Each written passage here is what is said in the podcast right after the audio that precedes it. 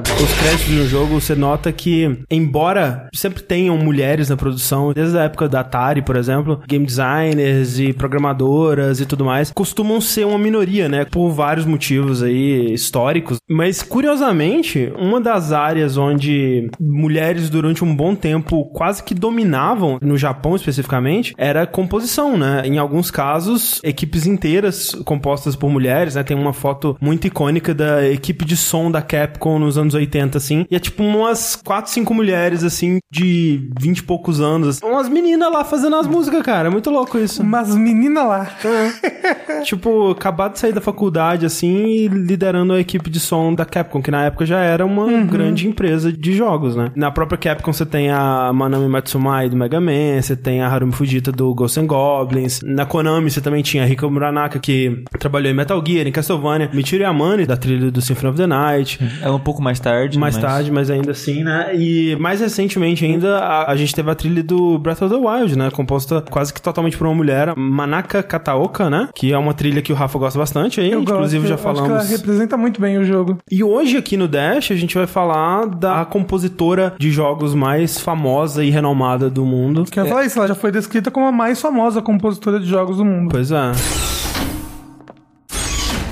Eu sou o André Campos. Eu sou o Eduardo Xi. Eu sou o Rafael Kina. E esse é o 96 Dash Podcast no Jogabilidade.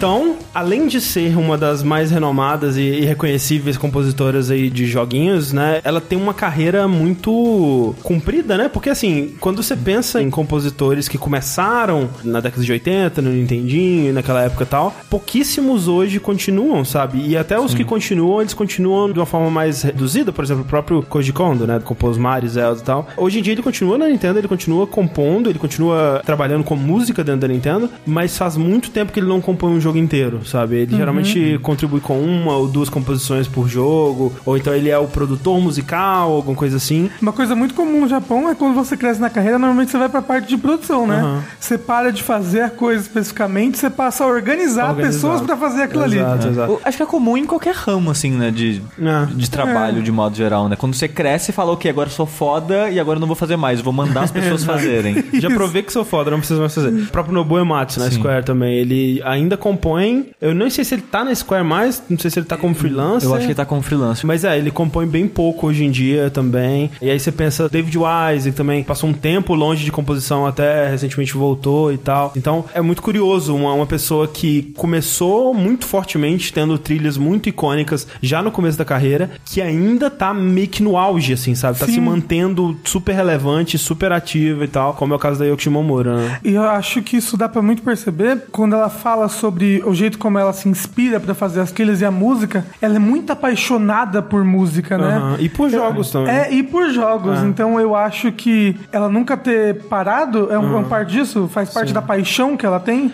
E também eu acho que um dos motivos é que ela era uma das raras pessoas na época que ela começou que era formada em música, né? Porque Isso. você tinha a maioria dessas pessoas que compunham nos anos 70, nos anos 80 e tal, eram muitas vezes os próprios engenheiros de som, os programadores e tal. É, era raro você ter um compositor, uma pessoa que era músico que a gente contratou exclusivamente para compor, né? Sim. Isso foi se tornando mais comum depois, mas ela foi uma das primeiras. E para essa galera que começou compondo para cobrir um, um, vazio, tipo, eu não sou compositor, mas eu tô compondo aqui porque é o que tem para hoje, sabe? Essa galera, quando as possibilidades musicais foram crescendo e requeriam mais da pessoa, elas, ok, isso já não é mais minha praia, já não sei mais muito fazer e é melhor chamar um músico mesmo para cuidar disso. Então, para muita gente mudou muito quando saiu do chiptunes e foi pra música de verdade. Pra ela não mudou tanto assim, né? Pra ela continuou sendo compor música. Já falando desse viés mais acadêmico e clássico dela, né? Vamos falar um pouco das origens dela com a música Sim. e de como que ela caiu nesse mundo e eventualmente foi parar nos jogos. Ela desde cedo se interessava por música, né? Acho que com quatro anos tem entrevista dela falando que ela já começava a tocar piano, a brincar no piano, né? É. E fazer composições, entre aspas, né? Que tipo, ela ficava batendo e fazia uma paradinha ali, putz, fiz uma música. É. Isso soa bem. É. é. E, e, ela fala que tem até algumas músicas que ela ainda lembra até hoje, só que ela nunca vai tocar para ninguém porque ela morre de vergonha. Exato. É. Porque né, é uma criança, né? Imagina é. que não é o que, que ela fez. E é engraçado que esse método de composição dela de vamos experimentar e arriscar, ela meio que segue até hoje, é, né? Tipo, vamos tocar uma parada e ver se soa bem, se, ver se tá legal, assim. É, porque a formação dela é, foi mais como musicista, né? Tanto que assim que ela terminou a faculdade, os professores, a família, até ela achava que ia seguir ramo de, sabe, de professora uhum. ou alguma coisa assim. Ela chegou até a ser oferecida a trabalhos é, nessa área. Sim. Porque realmente ela, ela, se formou na Universidade de Osaka como pianista, né? Exato. Não necessariamente como compositora, né? Exato. Então, Isso. os prospectos dela ali seria, sei lá, talvez tocar na orquestra ou, ou talvez ensinar piano. E quando a vida dela se transformou, tipo, eu vou ser compositora, ela meio que não sabia, porque a faculdade não ensinou ela a compor, não, só ensinou não. a tocar. Exato. E, e, inclusive foi bem ao acaso, assim, né? Porque ela tava para se formar, assim, e seguir essa carreira que a família dela esperava, né? E os amigos dela meio que estavam seguindo e tal. E aí, empresas de jogos, três empresas, ela não fala quais eram as três, né? Mas vamos dizer, possivelmente, sei lá, Konami, Capcom, Nintendo, Nintendo talvez, ou então, sei lá, uma Sega, né? Uma, uma, uma empresa da época ali, foram recrutar estudantes, estudantes né? De música da faculdade para compor pros joguinhos lá. E aí ela, pô, vamos ver se tem alguma coisa aqui, porque eu já gosto pra caralho de jogo mesmo. Ela mandou pra Capcom, né? E não porque ela, tipo, nossa, ama a Capcom, ou melhor salário, ou, ou sei lá. Era só porque era mais perto da casa dela. Sim, tipo, é, é muito bom. E ela, segundo ela, também porque era uma empresa menos rigorosa. É, as outras tinham mais requerimentos e coisas assim. Então, Sim. ela mandou uma fita demo pra Capcom, acabou sendo contratada. Quando ela começou a trabalhar na Capcom, primeiro que os pais dela ficaram horrorizados, né? Sempre. É. Tipo, como assim a gente pagou? É. é. E isso é muito louco, né? Que ela fala que os pais dela literalmente choraram quando ela falaram que ia seguir essa carreira. E... A gente pagou essa faculdade carérrima pra você, porque é o Colégio Musical de Osaka, e agora você vai trabalhar com jogos? E nesse começo ela começou a aplicar o que ela sabia, misturado com o que ela achava que ela devia fazer. Ninguém ensinou para ela como compor música, né? Sim. Como a gente disse. Ela foi experimentando com o que ela achava que soava bem. E é até interessante um processo criativo dela, que ela segue até hoje, é de inspiração. Tanto inspiração que vem enquanto ela experimenta, quanto inspiração do dia a dia. Em breve a gente vai falar mais a fundo do Street Fighter, né? Isso, né? É. Mas ela dá como exemplo a música do Blanca, né? Que ela tava pegando o trem, ela olhando assim pro ambiente do trem, viu uma sacola, e a cor da sacola, que era verde e amarela. E quando ela olhou pra sacola, ela teve um. Uma, uma epifania. Uma epifania. Exatamente. De... Veio. Exato, que virou a base da música. Porque, tipo, ela tinha o começo da música, mas ela não sabia terminar. É, ela tinha a parte rítmica da música, né? Os Exato. Tom, tom, tom, mas não sabia sair dali. É. Aí esse virou a base da música. Ela diz que ela tira inspirações, né, de diversas coisas, da natureza. E eu acho muito impressionante pessoas que conseguem pegar algo do exterior, internalizar e trabalhar aquilo e externalizar aquilo como produto, como arte, né? Externalizar é. aquilo como arte. É muito impressionante é. isso. Isso é muito comum até, assim, de processos criativos de modo geral. Ela costuma se inspirar bastante quando ela tá fazendo coisas que não fazem parte da rotina dela, ou, ou observando coisas que não fazem parte da rotina dela. Então, se ela tá agarrada em alguma composição, se ela não tá conseguindo progredir, muitas vezes ela ficar batendo a cabeça contra aquilo não vai levar ela a nenhum lugar. Mas se ela tentar sair, desaparecer, viajar, tomar um café, passear, pegar um trem e tal, desconectando a cabeça dela daquilo, a cabeça dela fica livre e surge, né, a parada. Sim. E uhum. isso é bem comum até. Mas é interessante que ela usa meio que como um método de composição isso, é. isso, isso né? Uhum. Tanto que ela até diz que, tipo, sei lá, ela tá numa casa de banho, né, numa fonte termal lá, tem a ideia, tem que sair correndo. É. Antes que a ideia some da cabeça é, dela. Com Blanca, ela fala que foi isso também, que ela, é. tipo, pensou nessa parada, ah, meu Deus, não posso esquecer. Ela ficou repetindo a viagem inteira até chegar na Capcom correndo. Sim. O que é um processo muito louco, né? Mas é. hoje em dia, pelo menos, é mais prático, porque a pessoa pode gravar no celular isso, ou qualquer coisa assim. Ah, não né? sei quando ela tá na sauna. Exatamente. que aí realmente não dá.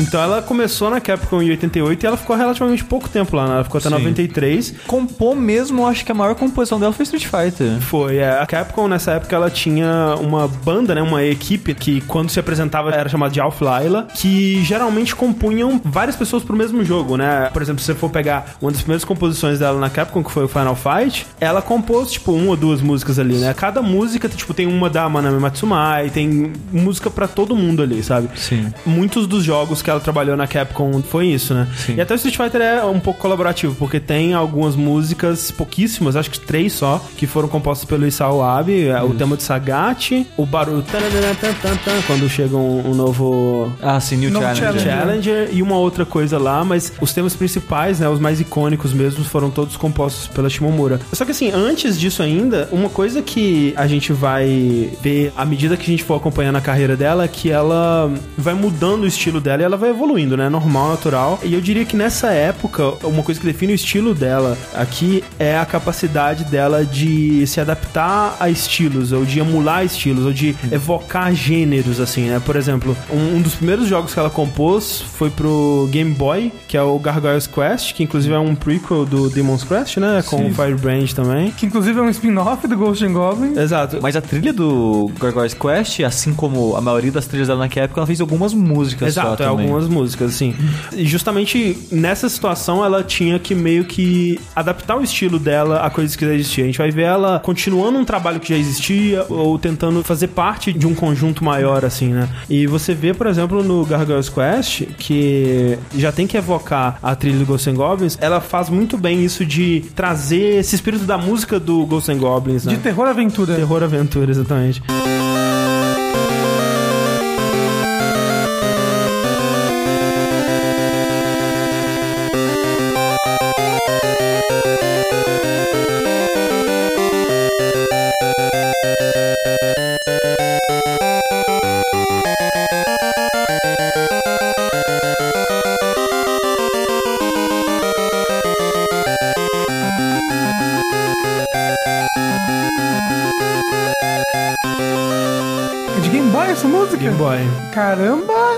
E você vê, tipo, ela ali mandando ver no piano, né? Os- Um órgão, né? É, exato. E evoca muito bem o estilo de música que ela cresceu escutando, né? Provavelmente música clássica e tal. E também incorporando isso ao Gargoyles Quest ali. Que é Ah, o comecinho da universo. música, você consegue até imaginar, tipo, start na fase, assim, sabe, Sim, aparecendo. sim, exato. é. Mais pra frente, né, a gente vai pular um pouco aqui, mas uma das últimas coisas que ela compôs pra Capcom foi o King of Dragons, né, que é um beat'em up de arcade. Esse eu acho que ela já fez sozinha. E nesse, uma música que a gente vai tocar é chamada Long Hard, é um bom nome. É um- para- é o- para- é o- Eu não joguei, eu não cresci jogando King of Dragons. Eu talvez tenha ouvido essa música a primeira vez pesquisando sobre Yoko Shimomura. E parece uma música que eu já ouvi um milhão de vezes, sabe? Parece uma música de videogame, assim. Parece uma música de um jogo da Capcom. Obviamente porque ela tá usando os mesmos instrumentos, entre aspas, da placa CPS-1, que é a mesma do Street Fighter, do Final Fight e tudo mais. Mas ela consegue evocar essa coisa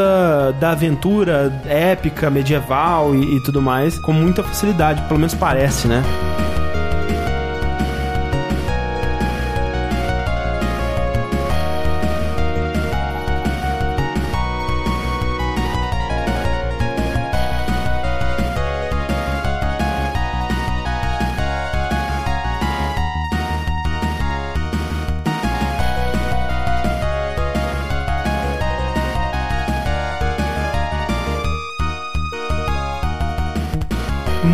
Videogame a música, sabe? Ponto Mas- .exe. Mas ao mesmo tempo é impressionante a quantidade de camada que ela consegue Sim. pegar da parada. Que, tipo, você vê que é muito parecido com a música de Street Fighter, por- É. provavelmente por causa da placa de som que eles usam, mas ela usa todas as camadas possíveis. Que você vê, tipo, a bateria, você vê o instrumentinho, aí você vê, tipo, um pianinho no fundo, sabe? Você ouve o baixo também. Sim. E aí é óbvio, né? Na Capcom a gente não pode passar sem falar da principal obra dela lá. E assim, por muito tempo foi uma das minhas trilhas favoritas de videogame. Assim, ainda é. Mas acho que que por algum tempo foi a minha trilha favorita de videogame de todos os tempos, assim, que é Street Fighter 2. O primeiro podcast musical que eu gravei na minha vida, que foi o sexto do Download, lá em 2008, vai fazer 10 anos aí, meu Deus do céu, socorro. Uma das músicas que eu trouxe foi justamente o tema do Ryu, assim, porque eu acho inacreditável a, a qualidade da trilha do Street Fighter 2, sabe? E é muito icônico. É Muito absurdo. icônico, assim, é. você bota na minha mãe e ela vai saber. Ah, Street Fighter. E é impressionante que, tipo, o jogo, ele acabou sendo seminal pro gênero dele. É. E a trilha sonora também foi mega importante e lembrada até hoje. Essa é bizarro porque ela só compôs o Street Fighter 2. Então,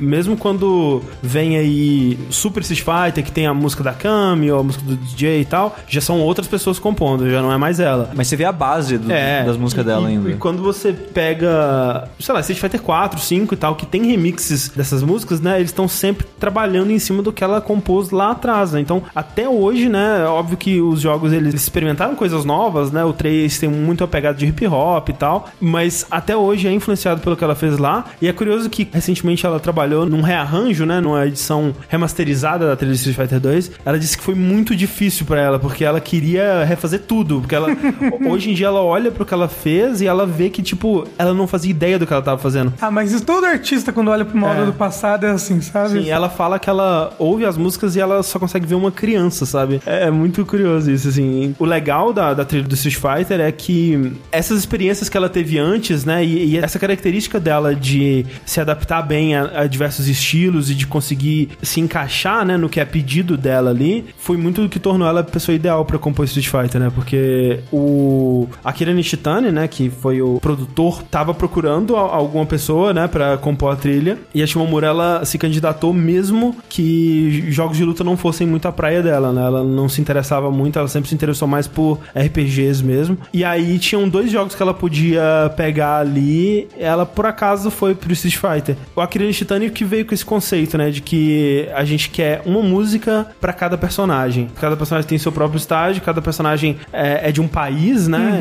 É, representando um país. E aí ficou essa coisa de criar uma música pra cada personagem e cada música trazendo um sabor cultural diferente, É, né? é impressionante como cada música reflete não só o personagem, mas como o país do personagem, É. né? Então, assim, é, você tem o rock solto lá no estágio do Ken e do Gaio, por exemplo.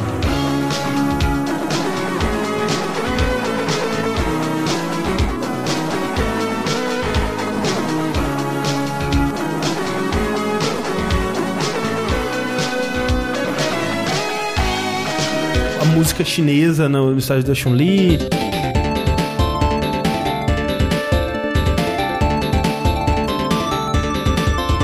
Batuque brasileiro ali no, no, no Blanca, né? O melhor que ela conseguiu reproduzir, pelo menos.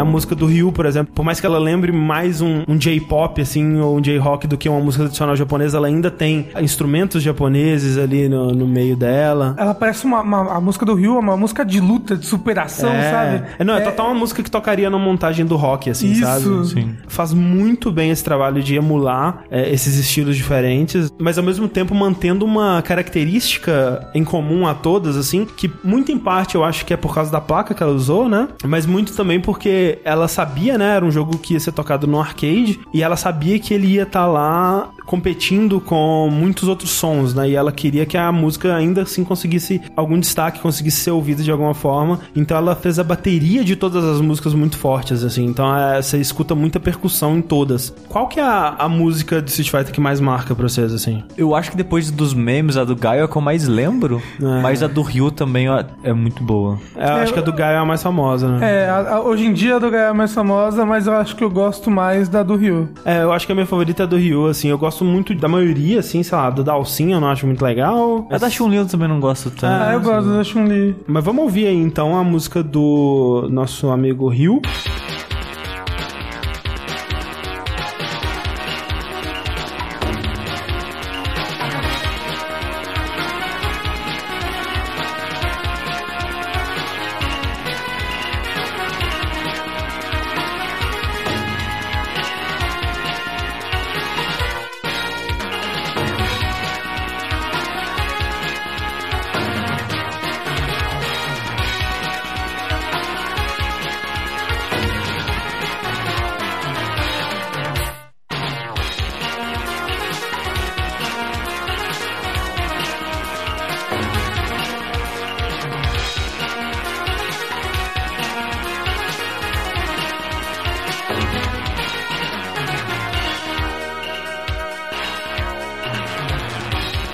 Coisa legal que ela faz aqui é que ela levou em consideração, né? Ou, ou seja lá quem levou em consideração, alguém levou em consideração a duração dos rounds, né? A média de duração dos rounds para pensar no loop da música, porque é um loop muito grande. Se você pensar pra época, né? Os loops das músicas Street Fighter eles costumam durar um minuto para mais, assim. Então, os rounds de Street Fighter eles costumam durar por aí também, né? Tem como você aumentar o tempo, assim, mas pensar nisso também pra música foi bem inteligente, assim. Eu tô impressionado, reouvindo ela agora com mais atenção, a quantidade de camada que a percussão tem. Tem tipo uns três instrumentos de percussão. Sim, no fundo. E, e detalhezinhos, tem, tem aqueles instrumentinhos japoneses, É, assim. falar, tem um tuk. É. É, tem tipo Tá, uns mas- ma- som de madeira batendo, Isso. umas paradas assim. Falando em inspiração, né? Uma que é- já é clássica também, vocês já devem saber, né?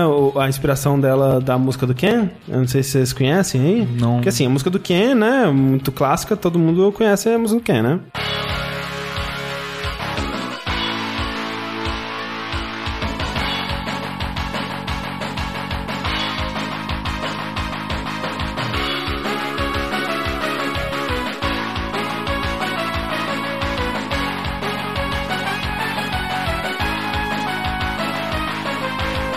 Mas aí nós temos uma música chamada Mighty Wings, do Chip Trick, que toca na trilha do Top Gun, que é uma música mais ou menos assim, ó.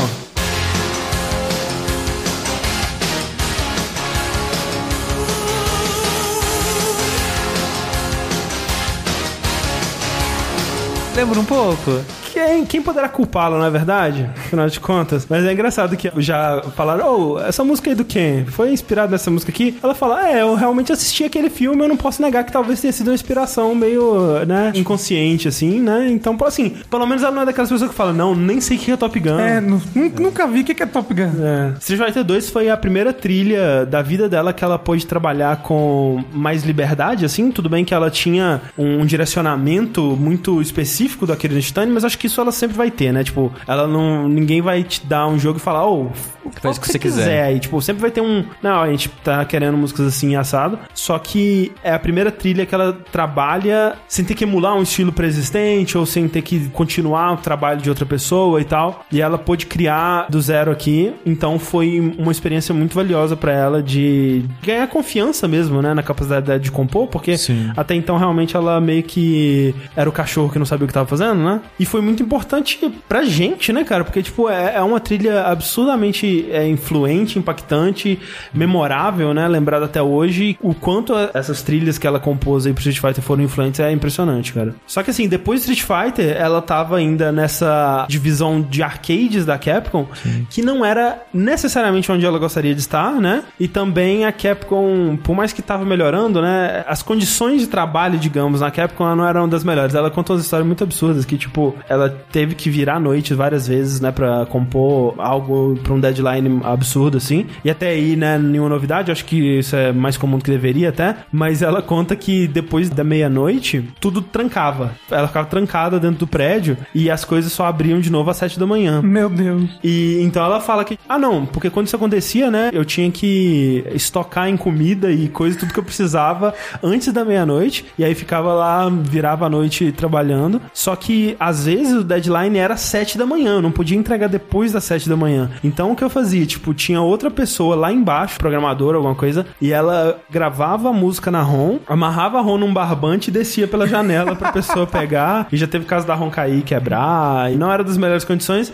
E ela começou a considerar outras empresas, outras possibilidades. De preferência, alguma empresa que pudesse trabalhar mais com RPGs, que era o gênero dela. Isso, RPG fantasia, né? É. Ela gosta muito desse gênero. Porque ela teria mais liberdade, porque ela não gosta de fazer tanta música de ação, assim. Ela É. prefere né, música mais clássica, música mais ambiental. Onde ela pudesse trabalhar melhor o piano, né? Que é o instrumento principal dela mesmo. Sim, e o RPG ela sentia que era onde ela podia brilhar mais. Ela foi atrás da empresa que era mais famosa por RPGs na época, que era a Square. É, ela até trabalhou no RPG da Capcom, né? Acho que era um dos primeiros, né, da Capcom, que é o Breath of Fire. Sim, ela teve que implorar pra fazer uma música no Breath of Fire. Exato. E foi, acho que, uma das últimas coisas que ela fez antes de sair da Capcom. Isso, mas aí ela foi então pra Square em 93 mesmo, louca ali pra trabalhar nos Final Fantasy da vida aí, só que no começo ela foi relegada a projetos menores, né? Como né, um iniciante acaba sendo mesmo. O primeiro trabalho que ela teve na Square foi um RPG que nunca chegou a vir pro ocidente uhum. e que era um RPG que parece até bem interessante, assim, né? Que ele tem uma pegada meio de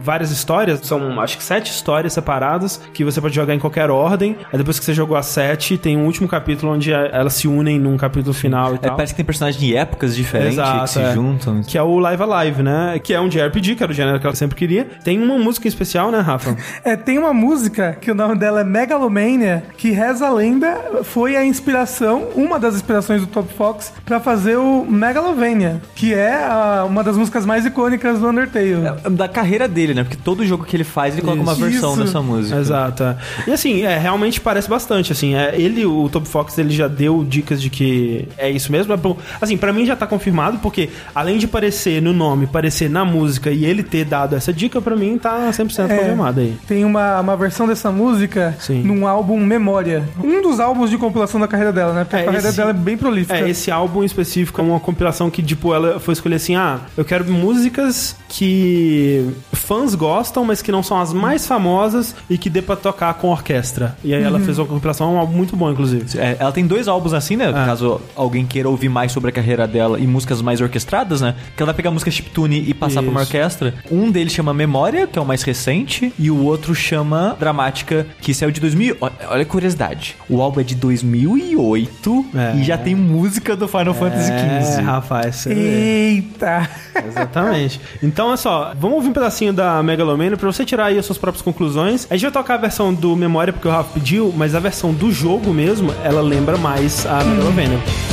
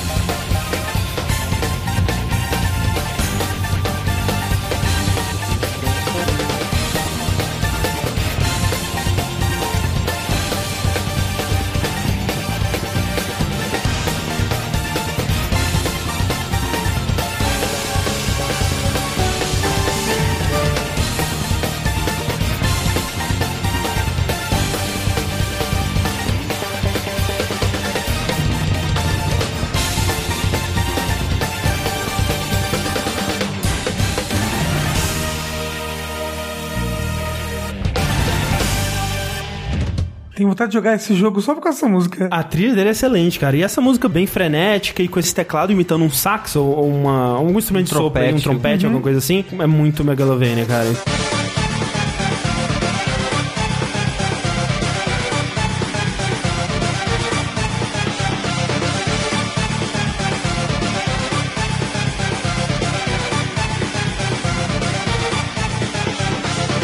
100% confirmado aqui.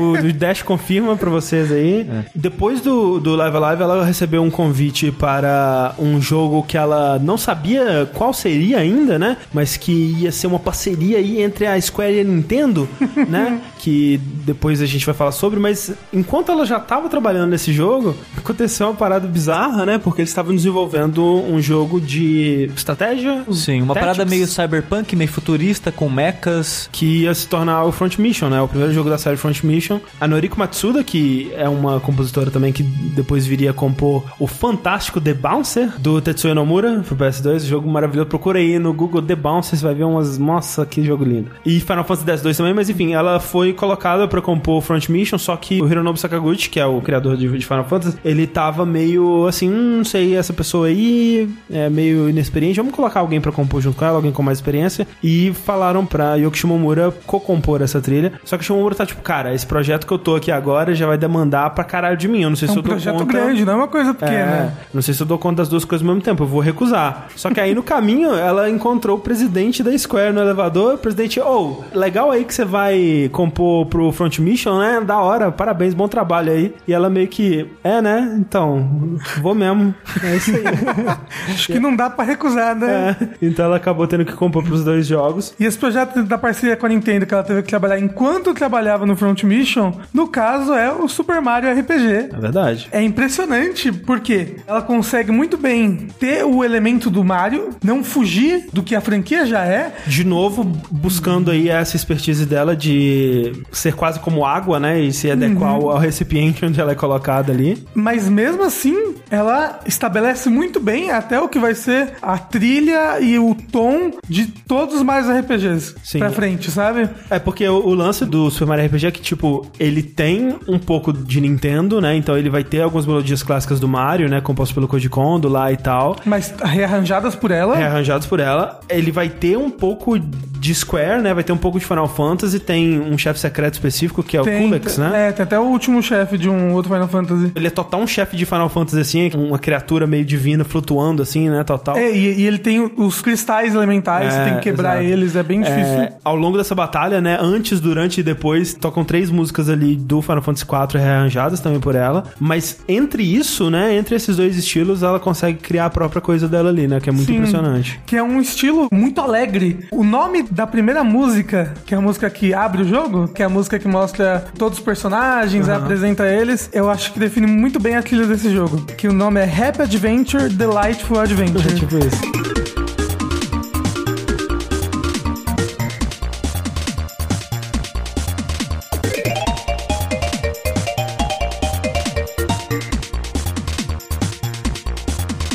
Eu vejo muita influência brasileira nessa trilha. Eu sinto muita bossa nova e, e samba na trilha do Mario RPG. Ela já tem em entrevista, ela já disse que é fã de bossa nova, né? Sim. Então não seria estranho ver isso. É, pois é. Eu acho que assim, a gente vai ver mais bossa nova na, na carreira dela mais pro futuro, mas eu acho que aqui é o primeiro ponto que a gente vê muito forte, assim. Eu acho que muito da percussão da trilha do Mario RPG e muitas melodias também tem muito de samba e bossa nova. Ele tem muita batida, muito tamborzinho. É, apitinho. Isso, é. Ele, ele tem muito apito, na verdade, lembra um pouco carnaval. É até. total carnaval.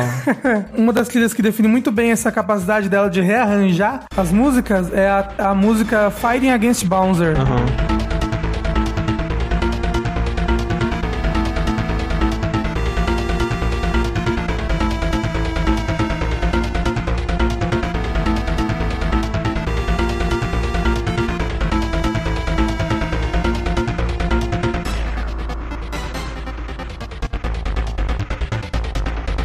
Essa trilha, ela é um rearranjo da música do Bouncer no Super Mario Bros 3. Sim.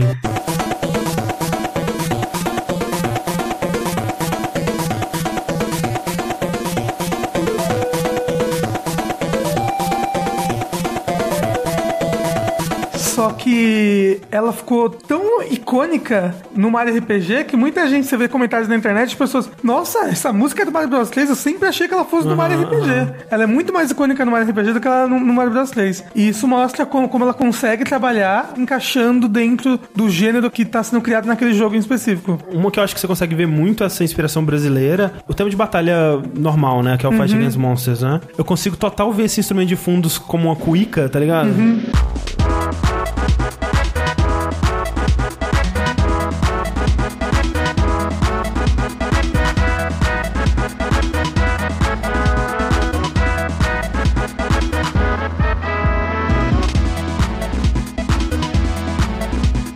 música é muito boa, ela é muito boa. Ela é muito alegre, gostosa. Eu acho que essa é a única música do Mario RPG que eu conhecia, assim. Porque eu nunca joguei ele. Mas Nunca eu já jogou? Não, mas eu conhecia essa música. Essa música é uma música de batalha, mas ela é uma música de batalha alegre, né? Ah. Porque, né, o jogo é um jogo muito alegre, ele é, ele é muito cheio de piadas, né? Só que ele tem seus momentos tensos e tem suas batalhas tensas, né? Aham. E eu acho que uma música que consegue passar bem a tensão da batalha é a Fight Against Smith, que é Isso. praticamente o último boss do jogo. Basicamente, é. Ó, eu vou pedir pra você aí prestar atenção na percussão dessa música, cara, que é uma coisa inacreditável.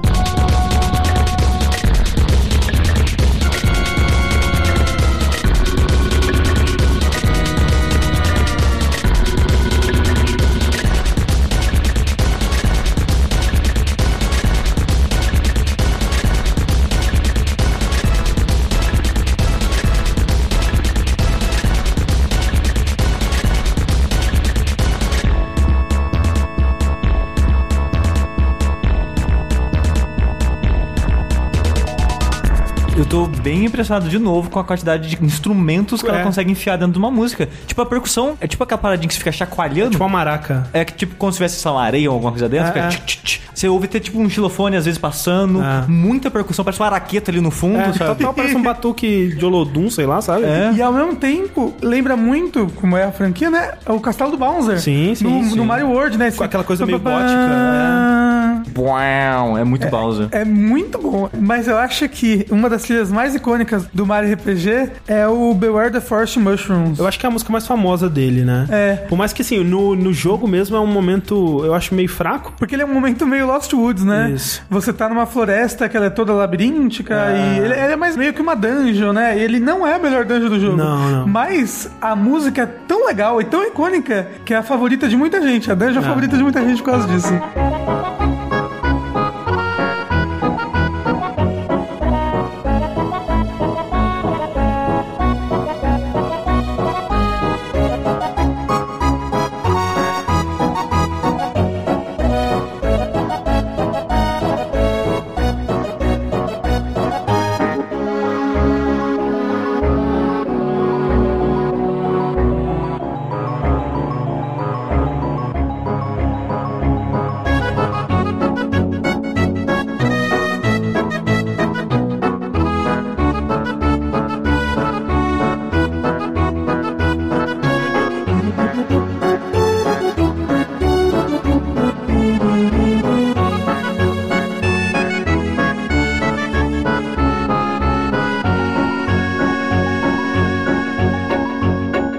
Essa música é muito Legend of Mana. Eu tô surpreso. Eu nunca tinha ouvido essa música e eu estou espantado. o quão parecido é.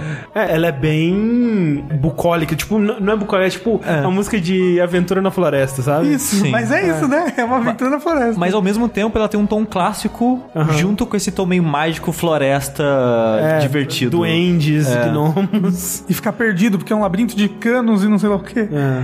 A Yoko Shimomura, ela cita três jogos como momentos fundamentais pra carreira dela, momentos que definiram a carreira dela. O primeiro, obviamente, Street Fighter 2. O segundo, ela cita como Super Mario RPG. O terceiro, a gente ainda vai chegar nele, obviamente. Mas assim, Yoko Shimomura, eu sei que você tá ouvindo esse podcast, é, eu vou pedir para respeitosamente discordar de você. Porque assim, o Mario RPG, ele tem uma trilha que ela ainda tem que trabalhar um pouco dentro de conformes do que já existia antes, sabe? E eu sinto que algumas das melhores obras que ela fez na vida é justamente quando ela é tirada dessas imposições e ela consegue criar coisas 100% originais, né? Especialmente coisas que estão mais fora da zona de conforto dela, por mais que quando ela entra na Square, né, ela acaba se tornando muito uma compositora de RPGs, né? E muitos dos jogos que ela vai compor são de RPGs e muitos do que a gente vai falar aqui também são. De RPGs eles costumam ter um estilo muito aventura, mágica e aquela coisa toda, que é Amizade. muito a praia dela. Mas eu acho, Sushi, que o próximo jogo que você vai puxar aqui agora, a gente vai discutir, é um jogo super fora da zona de conforto dela.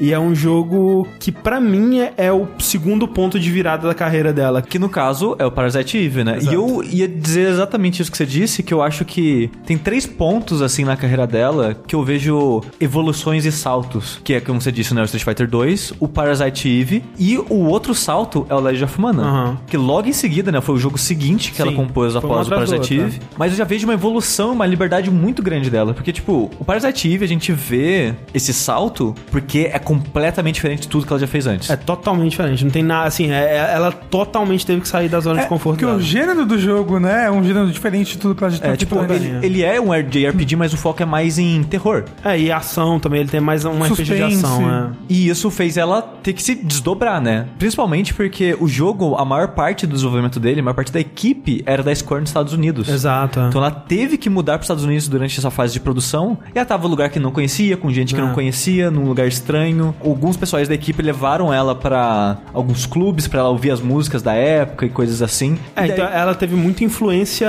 que era totalmente alienígena pra ela. E ela soube muito bem pegar isso e incorporar no trabalho, né? Que foi o que deu essa cara totalmente diferente pra trilha. Eu preciso agora, antes de falar a fundo do Parasite Eve, dizer o quão importante a Yoko Shimomura foi na época pra mim, porque o PlayStation 1 foi o período que eu mais joguei assim na minha vida, tirando hoje em dia que eu trabalho com isso, né? Porque tipo, eu tive Super Nintendo, mas eu não joguei tanto assim, mas na época época do PlayStation foi quando eu mais joguei, mais jogos diferentes. Quando eu já tava um pouco mais velho, conseguia absorver melhor os jogos, essas coisas. E antes eu meio que não prestava muita atenção à trilha sonora de jogos de modo geral assim, mas os jogos dela me chamavam muita atenção a trilha sonora. E tem três jogos dessa época que eu ligava o jogo literalmente só pra ouvir a música. Hum. Um desses jogos que não tem composição dela é o Chrono Cross, pra ouvir Scars of Time, né, que é a música de hum. abertura do jogo. Os outros dois jogos que eu fazia isso eram de composição dela, que no caso é o Parasite Eve, okay. pra ouvir a Primal Wise, que na época eu achava maravilhosa. Hoje em dia é uma trilha que ela envelheceu mal,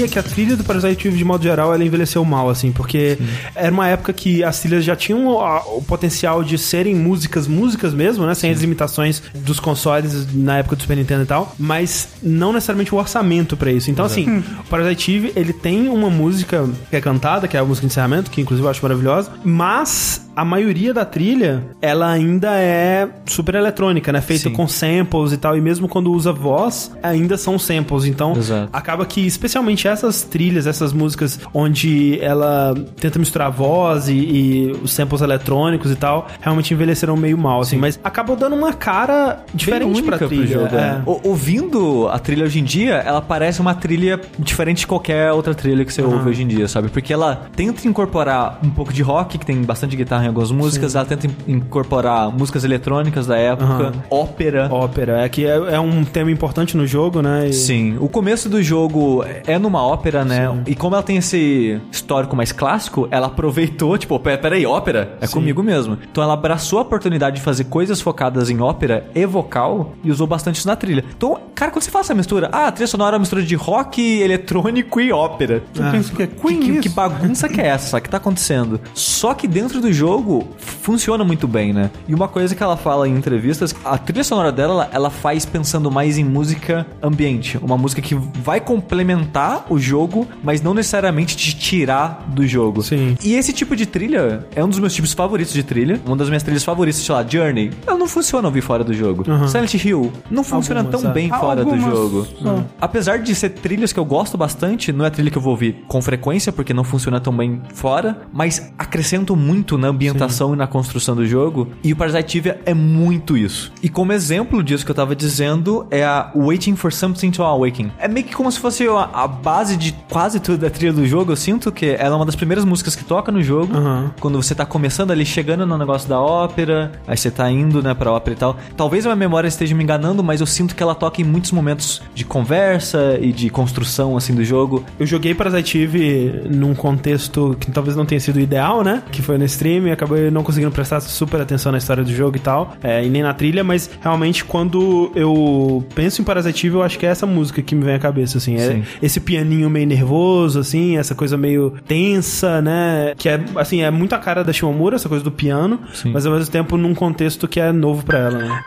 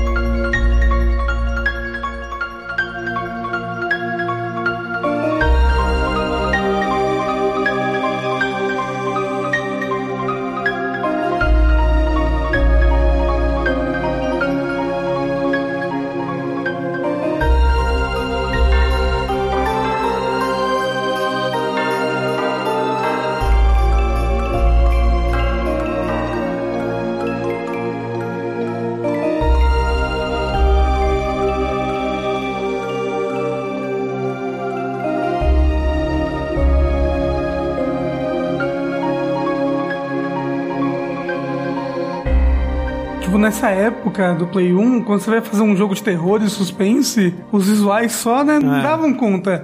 A música era Era muito importante, importante é. pra trazer o clima das coisas. Exato, pra você preencher a entrelinha ali das Isso. coisas. Essa música, ela traz um negócio de desesperança, né? Tipo, Um desconforto, né? Tipo, É. ela tá tocando, aí começa uma caixinha de música totalmente fora do ritmo, assim, né? Sim. O som de sino. Essa música, como o André disse, eu acho que ela representa muito bem a ambientação do jogo de modo geral. O que, que o jogo tá tentando te passar como sentimento primário. Mas tem uma outra música que toca também no começo do jogo, que eu acho que ela é um bom resumo da trilha sonora como um todo, que é a Influence of the Deep.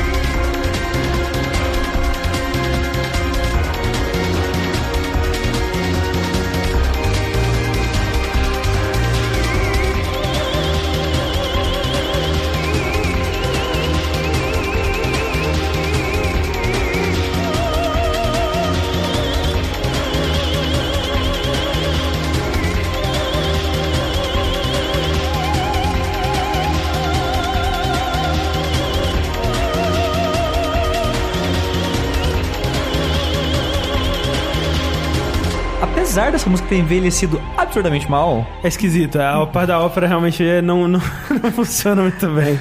É, mas é obviamente porque não teve orçamento pra, É, né, pra, can- ter alguém pra, alguém pra alguém cantar. cantando, é. É, Eu não sei exatamente como é que funcionava nessa época pra isso. Que, tipo, Final Fantasy VII, por exemplo, também era samples. Muitos jogos dessa época ainda usavam samples, Sim, né? sim, Eles é. não usavam o poder do CD. É, é, e tecnicamente são jogos que tinham um orçamento absurdo, né? Sim. Os caras estavam investindo muito pesado nesses jogos. É, talvez é espaço na mídia. É, eu realmente não sei. não sei. É É, possível. a gente não sabe. Às vezes não cabia tanto assim no CD-ROM quanto a gente achava que cabia. É. Mas o negócio é que, tipo, ela envelheceu mal, mas na época eu achava muito legal essa música. Talvez pelo vocal que hoje em dia envelheceu mal, na época era diferente, né? Tipo, É nossa, diferente, é, não tinha nada a parte cantada e tal. Mas essa mistura do ritmozinho meio rock com a batida eletrônica e, o, e a ópera, essa música, ela tem tudo que representa a trilha, sabe? Sim. De modo geral. Ela é um bom exemplo de pra onde a trilha vai, que ela tenta fazer e quão bem ela acerta ou quão mal ela envelheceu. É, e assim, a, a Yoko Shimomura, quando ela fala dessa trilha, tem duas coisas que eu acho en- engraçadas, que é, tipo, ela não acha essa trilha grande coisa, e por isso ela não cita ela como um, um ponto importante da carreira, nem nada do tipo, mas eu sinto que é muito pelo quão difícil e quase traumático foi a experiência de compor essa trilha, que, que a gente falou, ela teve que mudar para os Estados Unidos, ela morou um tempo num lugar que ela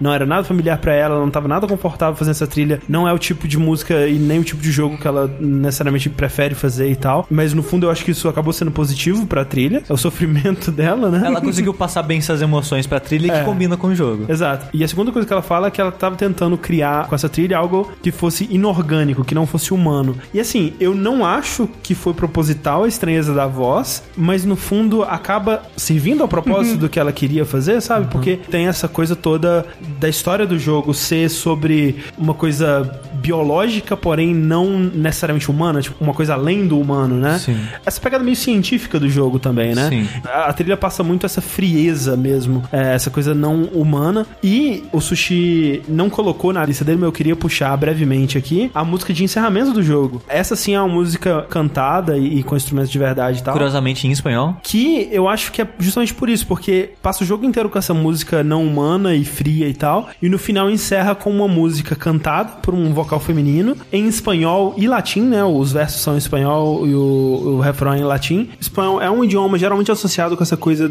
do calor, da paixão, né, e tal. Então acho que foi esse contraste que ela quis fazer aqui, porque fora isso não faz muito sentido ela ser em espanhol, porque não tem nenhum personagem, tipo, a Aya não é espanhola ou, ou mexicana, nem nada do tipo. Então eu acho que foi isso que ela quis trazer com a música que é essa Somnia Memórias.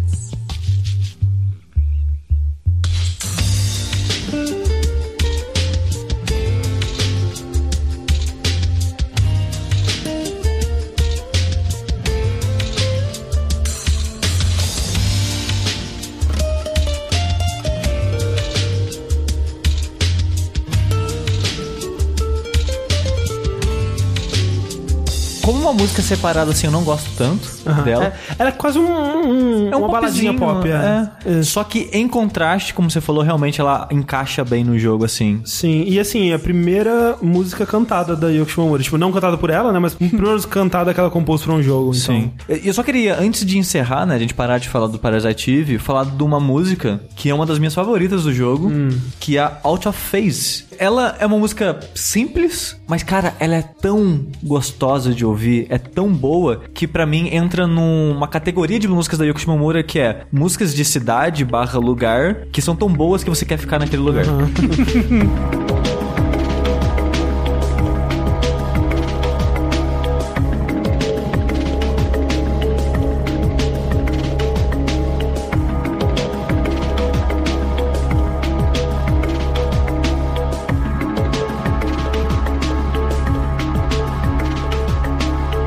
música simples, ela não varia tanto assim, mas ela tem uma vibe que, que me agrada muito. Tipo, lembra até um pouco Silent Hill? Aham. Dessa É, música meio ambiental, meio baixinha, assim, um pouco, talvez levemente melancólica. É, e mantendo ainda um ar de mistério, de que alguma coisa tá rolando Sim. e tal, assim, então é, funciona bem. É, eu acho muito boa essa música e que nem eu tava, né, brinquei antes de falar dela. A Yoko Shimomura, pra mim, ela é ótima em fazer essas músicas de cidades barra lugares, Uhum. assim, pra passar uma personalidade pra aquele lugar e fazer ele ficar simplesmente confortável, sabe? Sim. Tipo, Uhum. e RPG é muito importante você passar esse sentimento nas cidades dos jogos. E continuando o que eu tava falando da importância, né, das músicas dela na época pra mim, ela meio que introduziu apreço à música de jogos pra mim, através dos jogos dela, Uhum. que o o jogo seguinte que ela fez, que foi o Legend of Mana, uma das coisas que me fez gostar tanto desse jogo, e hoje em dia é um jogo que eu tenho muito carinho, eu não sei se é um dos melhores jogos que eu já joguei na minha vida, mas é um dos meus jogos favoritos da minha vida, de tanto carinho que eu tenho pelo jogo, e um dos motivos disso é a música. O Legend of Mana, no caso, ele é o quarto jogo da série, né? Teve o Seiken Densetsu, que não veio pra cá, o Secret of Mana Super Nintendo, que é o Seiken Densetsu 2, o 3, que também não veio, Não veio. e aí o próximo que veio já foi o quarto, que é o Legend of Mana, esse saiu já pro Playstation, né? Exato. É engraçado que hoje em dia eu fui ver sobre a recepção dele, parece que foi um jogo criticado, que a maioria Sim. das pessoas não gostaram tanto. Mas é um jogo que eu gostei tanto na época, tipo, a arte dele é completamente diferente do que a gente tava acostumado É. a ver na época. A trilha sonora dele também tinha uma vibe um pouco mais diferente. Esse foi, enfim, o primeiro RPG fantástico que ela pôde trabalhar, algo que ela sempre quis desde o começo da carreira dela. Exato, é. Mas ainda assim trazendo um legado de uma trilha que também era muito famosa e popular antes, que no caso os dois últimos jogos tinham sido compostos pelo Hiroki Kikuta. E- Mas eu não acho que tem tanta influência assim dos outros jogos na trilha desse. E ela tem uma vibe tão mágica e diferente Aham. de tudo. Tem três instrumentos que marcam a composição dela pra mim. A gente sabe, né, que ela é formada em piano. Em entrevistas ela diz que os instrumentos que ela tocou antes de decidir focar no piano na faculdade foram instrumentos de sopro, flauta e clarinete. Aham. E na trilha sonora desse jogo você vê muito isso, que a maioria das músicas o foco é piano ou instrumento de sopro. Aham. E como a gente notou, né, nas músicas durante a carreira dela de compositora, ela coloca muito foco em percussão também. E no Legend of Mana tem muito percussão de metal, tipo xilofone, tem um instrumento indonésio que chama gamelão, que na verdade é um conjunto de vários instrumentos de metal que você toca batendo. tipo, e esses instrumentos que a gente não tá acostumado, dá uma vibe tão diferente e mágica pro jogo. Por exemplo, uma das músicas mais icônicas do jogo, pra mim e pra maioria das pessoas que jogam, um dos motivos é que você fica meio que preso na porra da cidade, porque tem uns caras que falam um idioma que você não entende, e você tem que meio que decifrar o idioma desses caras pra progredir lá, então você fica muito tempo nessa cidade, e as pessoas acabam decorando e memorizando essa música, tanto porque ela é muito boa, quanto porque você fica muito tempo nessa cidade. E é uma música que ela soa muito diferente do que a gente tá acostumado a ouvir. Isso é até que proposital, né? Tipo, você tá num país estrangeiro que você não entende a língua, Ah. então ela traz um instrumento que é um instrumento mais diferente Sim. e que vai trazer esse clima.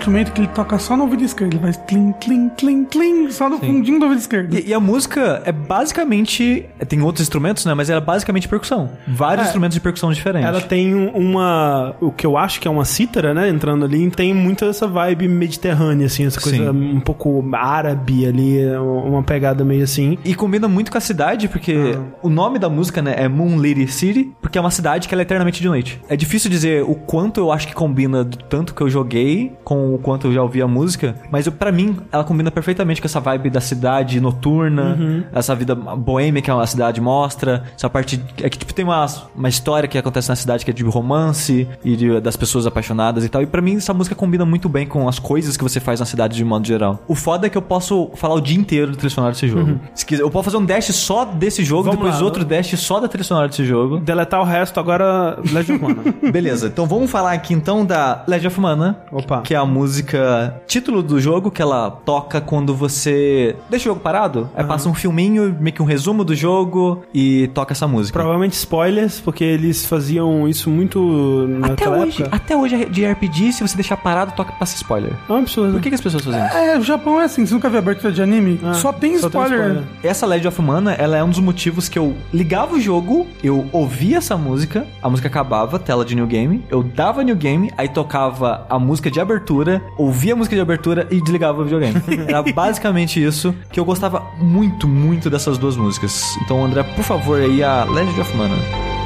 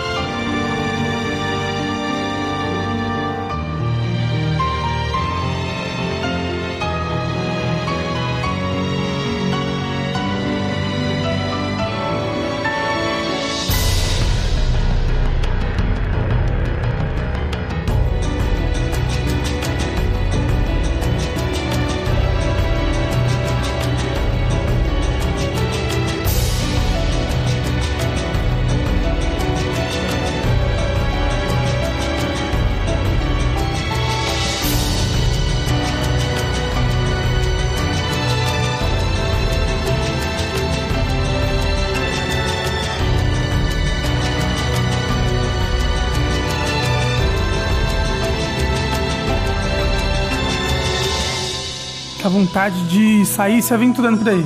E ela usa o forte dela, né? Que é o piano. Piano, é, total. E, enfim, uma música que não é samples. É É, uma música com uma orquestra de verdade, Sim, tocando sim. sons de verdade. Tem acho que umas 3, 4 músicas no Legend of Mana que são instrumentos de verdade, o que já é uma evolução Sim. do- dos outros jogos, pelo menos. É que nem o Rafa tá falando, ela passa um centro de aventura muito forte. E eu gosto da maneira que ela vai crescendo. Ela começa sutil, Sim. o pianinho. Aí vai ficando mais épica, né? Com, com a orquestra toda subindo e aparecendo junto. É maravilhosa a É a música. jornada do herói inteira nessa música. Exatamente. Total. E assim, a próxima que o Steve vai puxar aí, é, que ele falou, né? Que é as duas que ele escutava. Essa segunda é a música de Legend of Mana que eu conhecia, mesmo sem ter jogado, né? Que é uma música também muito famosa do cânone da Shimomura aí, que, tipo, das músicas que ela compôs, essa foi uma das que ficou super popular e tal. E até fora de jogos, assim, né? Porque quando ela lançou, ela chegou a subir na- nas paradas de sucesso japonesas por um tempo, assim. E, de novo, né? Ela é a segunda música cantada da, da Shimomura. E, de novo, não cantada pela Shimomura. Dessa vez cantada em sueco, né? Sim, é sueco. Uma, ela quis, de novo, dar esse ar meio... é, Diferente. diferente, mágico, de uma coisa desconhecida e, né, a ser descoberta, talvez. E ela procurou uma... Especificamente uma cantora que, primeiro, não fosse japonesa e que, segundo, não fosse super conhecida, né? Então ela foi procurando uma voz que pudesse cantar isso e quando ela ouviu a música demo dessa, dessa moça que canta essa música, dois minutos depois ela tava voando pra Suécia pra gravar com ela, porque ela ficou apaixonada e gravaram a música. E essa música é muito legal. De novo, outra música que é quase um, um hitzinho pop, assim, e que também encaixa muito bem aqui. Então coloca aí, André, Song of Mana.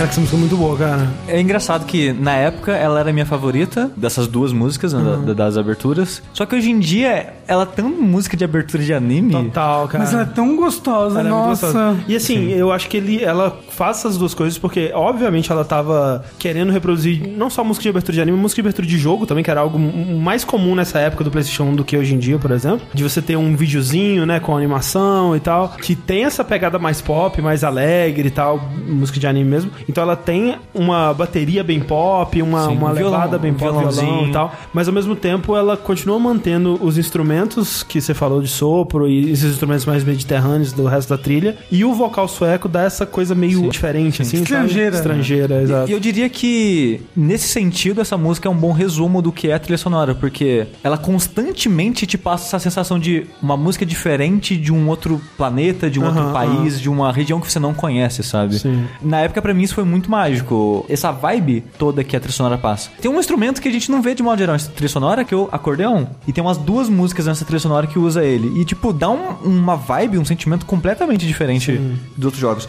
É que esse- jogo, o Legend of Mana, ele não tem música de batalha. Ele tem músicas, tipo, umas 3, 4 músicas de chefe, assim, que toca alguns chefes específicos. Mas, de modo geral, ele não tem, tipo, ah, vai começar a luta, começa a Aham, luta. Não. É que ele é um jogo meio que beat'em up, que você tá andando na... Ele é meio Zelda, ele é meio action, né? Ele é lateral. Tipo o beat'em up assim mesmo. Você anda pra cima e pra baixo, mas tá andando pra esquerda e pra direita, né? Então você tá andando, você encontra os inimigos, você bate no inimigo e segue o caminho. E tem uma área do jogo que é uma torre, que, cara, essa música é maravilhosa. E, de novo, igual a música da cidade que eu comentei, que você passa um bom tempo nela, essa torre é uma torre que você tem que subir 11 andares dela pra chegar no topo e fazer coisa e tal. Então você passa um bom tempo nessa torre. Mas ao mesmo tempo, essa música é maravilhosa, cara. Ela não é uma música de batalha, mas se ela fosse, eu diria que é uma das minhas músicas de batalha favoritas da vida, assim. E ela é muito boa.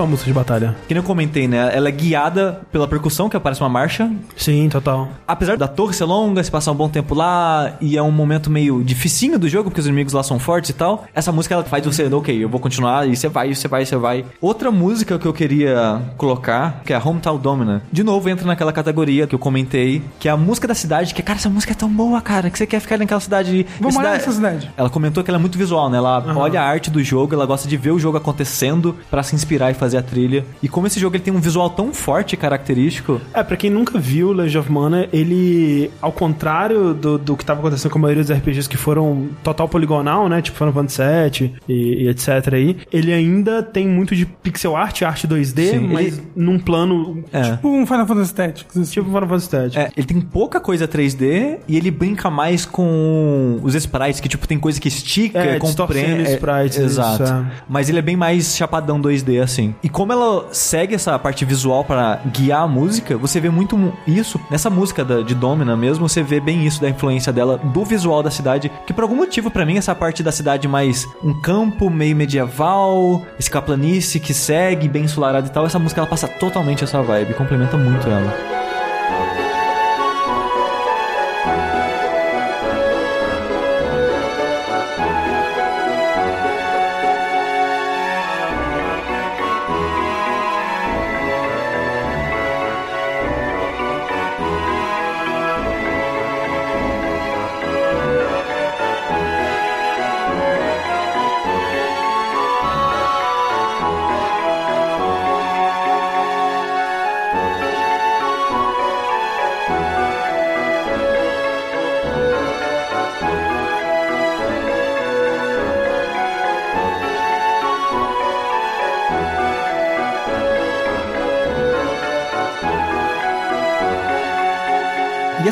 Música, por sinal, no jogo, ela tem outros dois instrumentos em situações diferentes. Que eu que nem eu falei, tem um, um cara que toca acordeon durante o jogo e ele tá nessa cidade a primeira Ah, vez que tá. você encontra ele. Então quando você tá perto dele, é meio que influência do instrumento nessa música. Entendi. E tem uma parte que você vai, tipo, na igreja, num templo, e você pode tocar essa música no órgão. É muito música de primeira cidade, né? Tipo, Sim. música de começo de aventura, tipo... De esperança e É, alegria. e tipo, as coisas estão pacíficas ainda, não aconteceu nada de muito grandioso, mas a aventura vai acontecer, gente. Vai, vamos lá. As músicas de cidade jogo são excelentes, assim, de modo geral. Uma coisa que ela faz nessa trilha que eu já não gosto tanto são as músicas de chefe que eu comentei, que tem algumas situações que tem. Aham. Que é a. Acho que é All Pain in the Universe, que é a que aparece com mais frequência. Que é meio com um rockzinho com a guitarra. Eu já não, já não gosto tanto assim, não. Essas partes dessas músicas de chefe, assim, que ela. Você acha que destoa? Eu acho que destoa um pouco. Vai pra uma vibe mais Parasite Eve, ou até a música do Ken, assim, sabe? que eu acho que não combina tão bem com a parte mais clássica e fantasiosa com o resto da trilha, assim. Eu posso dizer que, tipo, dois compositores que marcaram minha vida foram Yoko Shimomura e o Akira Yamaoka. Aham. A Yoko Shimomura, a fase PlayStation, assim, que eu jogava muito RPG, eu amava RPG na época, ela meio que criou apreço por músicas de jogos em mim de modo geral, com o Parasite Eve e com o Legend of Mana. E na época você provavelmente não sabia que eram os dois da mesma compositora, não, né? não fazia ideia. tipo, quando você descobriu, caralho. Eu- hoje em dia, né, eu, eu coloco ela, né, como uma das influências de músicas, assim, pra mim. Aham. Tanto que quando eu fui ter acesso à internet melhor, eu fui baixar músicas pra ouvir e tal, dois álbuns que eu fui baixar, Silent Hill 2 e Legend of Mana. Foi as duas primeiras coisas que eu fui baixar, que são duas das minhas trilhas favoritas da vida, assim. Na época do PlayStation 2, né, foi o Akira Yamaoka com todos os milhões de Silent Hill que ele foi Sim, trilhando e tal. Então, muito obrigado, Yoko Shimomura, pela essa trilha maravilhosa. E eu só queria dizer que, quando a gente tava escolhendo pauta, um dos motivos que eu queria fazer um dash sobre Yoko Shimomura era especificamente pra falar de Legend of Mana, da trilha dele. Quem sabe um dia a gente não faz um dash sobre a série Mana.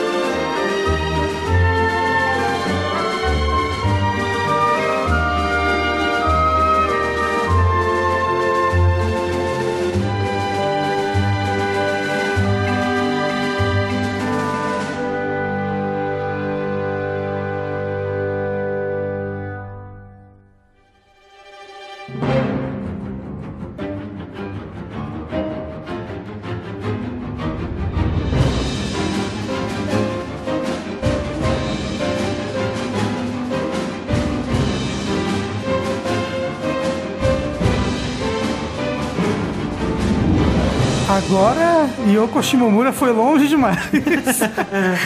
Porque essa trilha que você vai puxar agora, André, ela é estonteante, essa trilha. É, não, muita gente tem como a trilha favorita dela, tipo, a obra-prima da Shimomura, especialmente porque é uma trilha que ela tá acrescentando e aprimorando há quase 20 anos aí, não sei, cara. E- tem muito tempo já. E é impressionante que a série inteira é ela, É ela. compondo. Toda, Exato. até os jogos de celular. Exato. É ela Até que os compôs. três, ela que tá compondo? Sim, não, Sim, exato. o três também. É. Quando ela foi convidada pra compor o Kingdom Hearts, pra ela não era uma coisa tão diferente assim, que a premissa, pelo menos, é parecido com o que ela fez com Mario RPG, né? Que é você fazer essa ligação entre uma propriedade aqui, uma propriedade ali e encontrar o seu caminho no meio, né? Que no caso do Mario RPG foi Mario e RPGs, né? Square e tal. E nesse foi Disney e RPGs Square e tal, né? Mais especificamente Final Fantasy, né? E ela já pensou assim, ok, eu já sei como eu vou fazer isso, né? De trilha Disney vai ser aquela pegada mágica, fantástica, super feliz e tudo mais. E aí, o nosso amigo Tetsuya Nomura falou: Nananina, não. Esse jogo aqui é Darks. Esse jogo aqui é sério, isso aqui não é brincadeira, Porque não. é gótico. Esse cara aqui tem pé gigante, mas não é palhaçada, não. Não é palhaço, não é palhaço, não. Não que tenha deixado ela necessariamente fora da zona de conforto, mas desafiou ela a encontrar um campo em comum entre Disney e essa história super séria que o Tetsuya Nomura tava querendo contar. Que eu realmente acho que não tinha, não era, não era pra tanto, né? Assim, não precisava tanto, mas as pessoas gostam, então o que não dá pra negar, e isso eu sempre disse, a parte técnica de Kingdom Hearts, isso inclui a parte visual e especialmente a trilha sonora, é inacreditável, é impecável, assim, é, é um jogo muito bem feito nesses aspectos. Na trilha de Kingdom Hearts, então, ela tem que interpretar temas da Disney, então, por exemplo, no Kingdom Hearts 1 tem lá o tema da Pequena Sereia, então tem uma versão de Under the Sea que ela toca.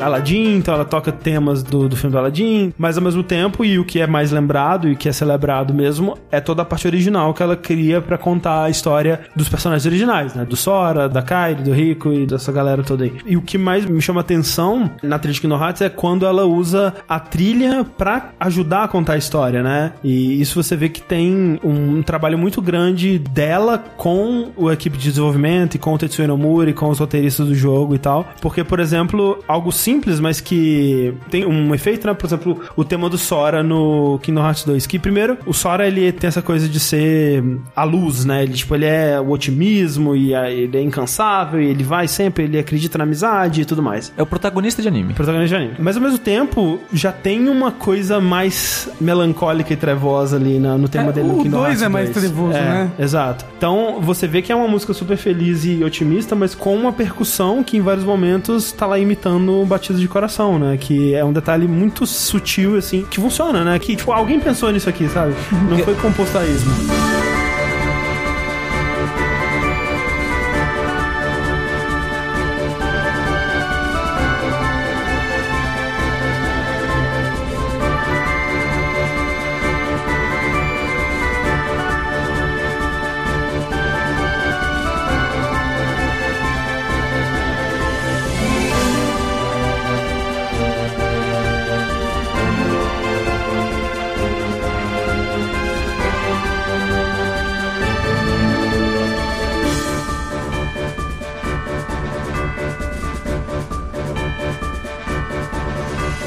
essa flautinha que é muito Disney, né? Muito feliz e otimista, assim, mas com essa marcha meio bélica e séria, assim e tal. E assim, aqui eu vou falar basicamente mais dos Kingdom Hearts que eu joguei, né? Que foram a- né, as trilhas que eu mais escutei e tal. E eu meio que só joguei o 1, o 2 e o do DS, né? Que é o 358-2.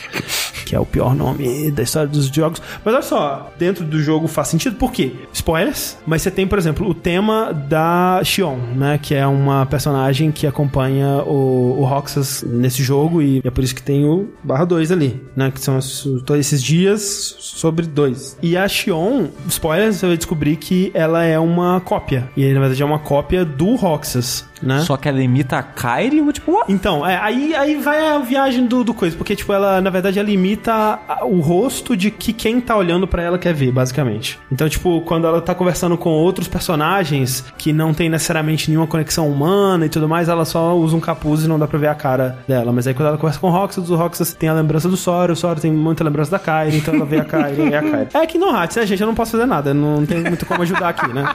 Então, toda a história do 358-2 é o jogador e a própria Xion e, e os personagens descobrindo a natureza desse personagem, né? E é super triste porque ela vai descobrir que ela meio que não existe de verdade, né? Que ela é só uma réplica. E quando ela deixa de existir, é, a memória dela desaparece também da mente das pessoas e aquela coisa toda. Então tem uma música que é o tema da Xion, que é o Musique pour la tristesse de Xion. Não sei como é que fala, mas Nossa! é, é a música da tristeza de Xion, basicamente.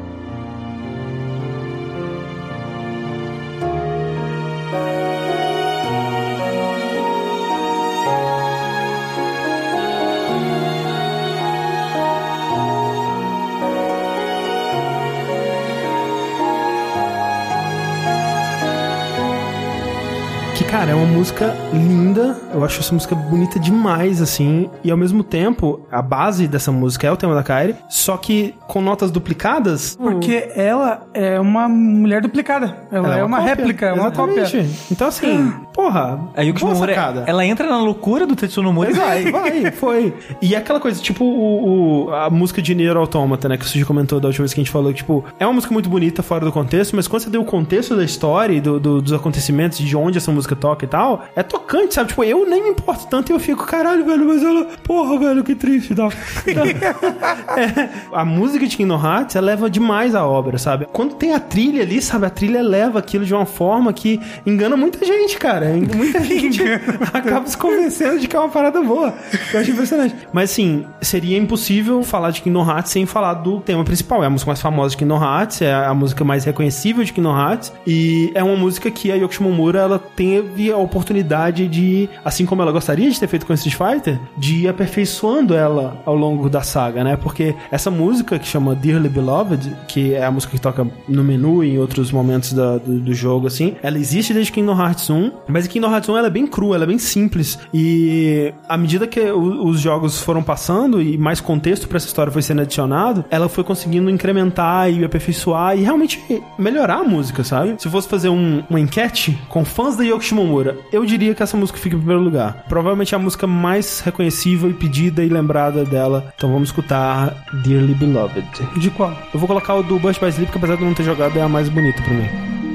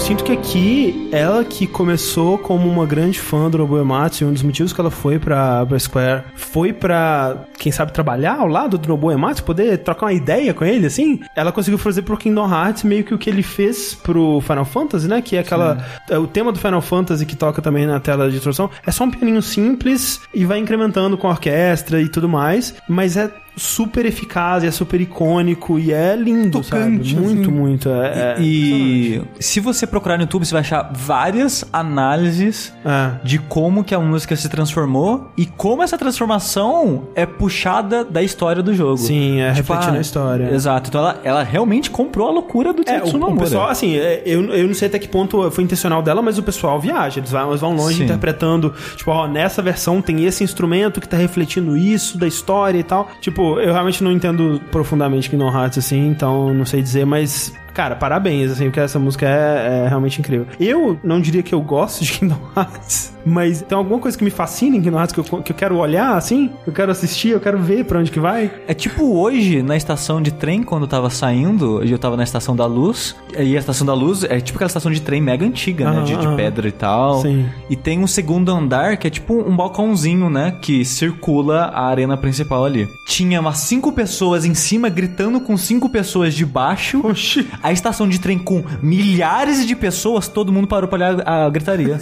Mas eles estavam brigando? Estavam... Não sei, é tipo Kingdom Hearts, sabe? Kingdom Hearts são 10 pessoas gritando na estação da luz. Isso. Depois de Kingdom Hearts, né, lá por volta de 2002 ali, Yoko Shimomura, ela teve um, um rebento, teve um- uma criança, um pequeno, um pequeno Shimomuro, É, e ela saiu de licença maternidade, né? Porque assim funciona o sobrenome, né? Ela é mulher, é Shimomuro, o filho é Shimomuro. Ela ficou um tempo fora da Square por licença maternidade e ela pensou assim: hum, esse negócio de ficar fora da Square até que é da hora, hein? E ela acabou se demitindo mesmo e desde então, né, de 2002 até hoje, ela é uma compositora freelancer, né? Então ela Isso. continuou prestando serviço pra Square, como a gente diz, todos os jogos da série Kingdom Hearts, até o celular, até aquele Kingdom Hearts Recoded, Kingdom Hearts X, Kingdom Hearts 3. Todos esses. Mas isso também abriu portas para ela trabalhar em outras empresas, em outras franquias que ela não trabalharia se tivesse só dentro da Square, né? E com isso, André, inclusive, ela pôde trabalhar numa nova franquia lançada pro Game Boy Advance. É nova, mas que na verdade é uma continuação espiritual Sim. do Mario RPG, que Ah. é o Mario Luigi RPG no Japão. E aqui é só Mario Luigi. Mario Luigi aí com o subtítulo Isso. do jogo. E assim, eu acho que uma das maiores provas que é realmente a continuação foi a Nintendo ter ido atrás da Shimomura pra compor, Isso, né? e o quanto que essa trilha tem de Mario RPG, sabe? A- aquele clima de batuque, de carnaval, de alegria, porque reflete muito o jogo, né? É um jogo que pega bastante o clima do que era o Mario RPG, Sim. tirando a- a- o clima Square da equação, que ele é mais Nintendo, Sim, sim. ele tem muita comédia, É, muita bastante. aventura, tem muita galhofa, e isso é refletido bastante na trilha que ela faz, né? Uma trilha muito alegre. A música de batalha, que é uma música chamada Come On, ela é ultra alegre. Rafa,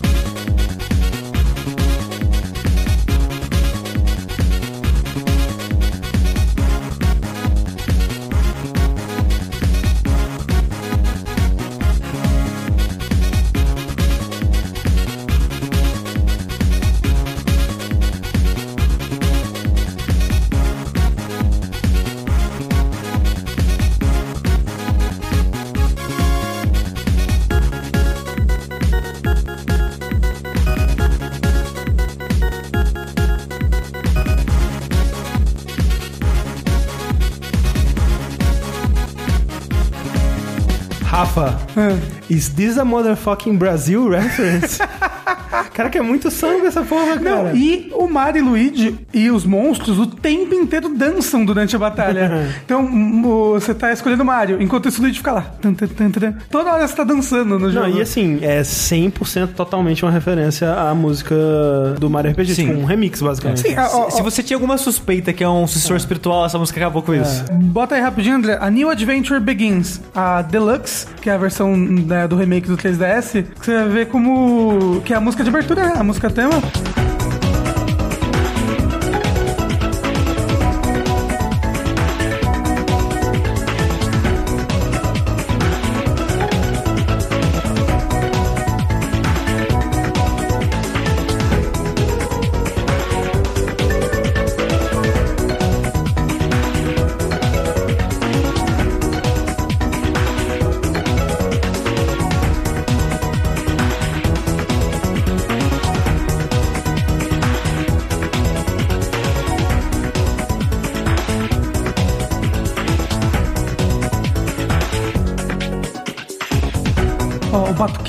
A flauta. E ainda lembra muito Mario mesmo, né? É. Temas do Mario mesmo. E é a cara da franquia, né? Ela que definiu isso daí, Sim. né? Mas, mesmo assim, quando exige um clima diferente no jogo, ela consegue não só fazer esse clima, mas ainda manter dentro da, da temática, né? Um que eu gosto bastante é o Tihee Valley Deluxe, ou também conhecido como Don't Dwell on Danger Deluxe, que normalmente é a versão do 3DS.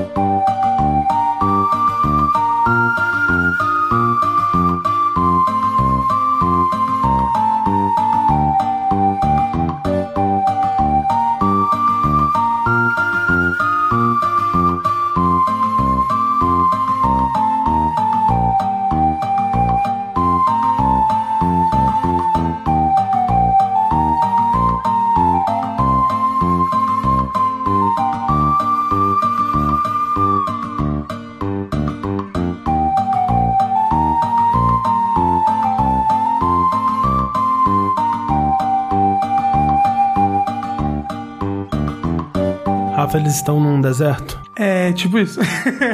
é, é, obviamente, né, uma música meio western, né? E ela é tão importante essa música ser calma, porque esse é um dos momentos mais chatos do jogo. Porque tem uma missão Escort Mission. Ah. Que você tem que dar escort na Peach e ela é sequestrada o tempo todo. Essa música é maravilhosa. O que eu acho legal é que é um pouco ela voltando às origens de ter que compor com limitações de novo, né? Porque chegou Kingdom Hearts, ela tava compondo com orquestra, né? E, e tal. E aqui ela teve que voltar pra instrumentos sintetizados e tal, no, no Game Boy, no- até no DS mesmo, né? Então, essa limitação é algo que muitos compositores apreciam até. Eu, eu imagino que pra ela não necessariamente seja o caso, como ela já disse algumas vezes, pra ela não muda tanto assim o processo de compor, né? Mas é legal ouvir música dela de chiptune, basicamente, né? De novo. Agora, a música que eu escolhi, que é a minha favorita da série toda, é a música The Grand Finale do Mario Luigi 3, que inclusive é o Mario Luigi favorito da maior parte da galera. Esse é o Bowser's Side Story? É, é o Bowser Star Story. Porque ela faz uma coisa maravilhosa. Ela é, a, ela é a música do último boss. E no jogo você joga com o Bowser, né? Também, além do Mario do Luigi. E ela transforma o Bowser num herói, essa música. Porque é um momento heróico do Bowser. E não é um momento heróico, tipo, é um momento galhofa, sabe? Não, é um momento em que o Bowser está sozinho impedindo o fim do mundo, sabe?